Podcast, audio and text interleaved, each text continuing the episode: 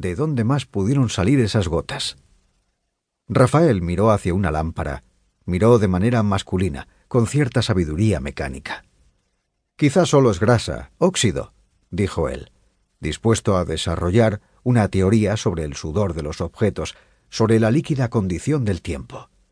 Quizás el gato está orinando o cagando sangre, dijo ella. Fueron juntos al veterinario. Era sábado. El médico de guardia les advirtió que tendrían que pagar una cantidad extra. Las emergencias no son gratis. Mientras manejaba, Rafael pensaba que la gracia les saldría carísima. Miró de reojo a Sócrates, sentado tranquilamente en el regazo de su mujer. Ronroneaba, encima ronroneaba. Los gatos también ronronean cuando están nerviosos, dice siempre su mujer. No lo dijo en ese momento, pero no hacía falta. La frase ya estaba ahí, en guardia, esperando ser convocada. En cualquier momento podría pronunciarse. Silvia observaba la calle por la ventana. Parecía ensimismada, como si estuviera en otro lugar, en otro cuento.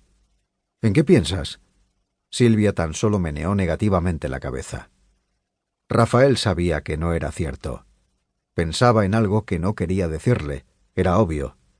Rafael sabía también que era inútil insistir, preguntar de nuevo. Cruzaron tres semáforos más en completo silencio.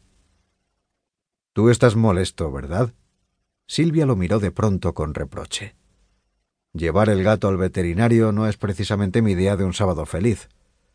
Ella volvió a ladear su rostro hacia la ventana, miró hacia afuera, apretó los párpados, como si necesitara hacer un esfuerzo para observar las calles vacías.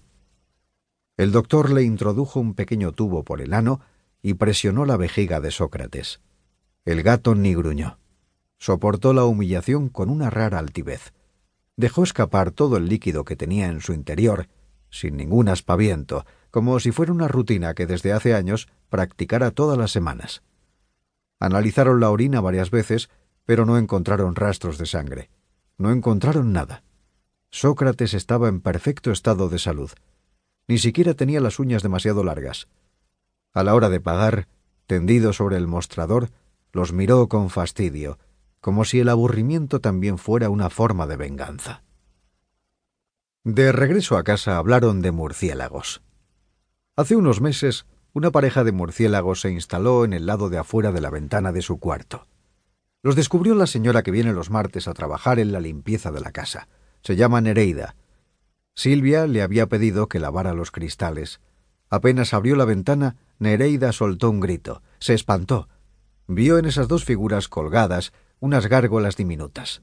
Detrás de la ventana había una catedral invisible que cada noche se transformaba en mueca horrible, en un peligro, en un seguro extravío. Nereida se alejó de la ventana. Mejor deje eso quieto, señora, sentenció. Durante el día los animales permanecían suspendidos en ese rincón oscuro entre una viga y la cornisa. De noche rara vez estaban allí. Silvia y Rafael comenzaron a observarlos, sin abrir jamás la ventana. Son asquerosos, decía ella. Ni tanto, decía él, aunque en realidad también le daban asco.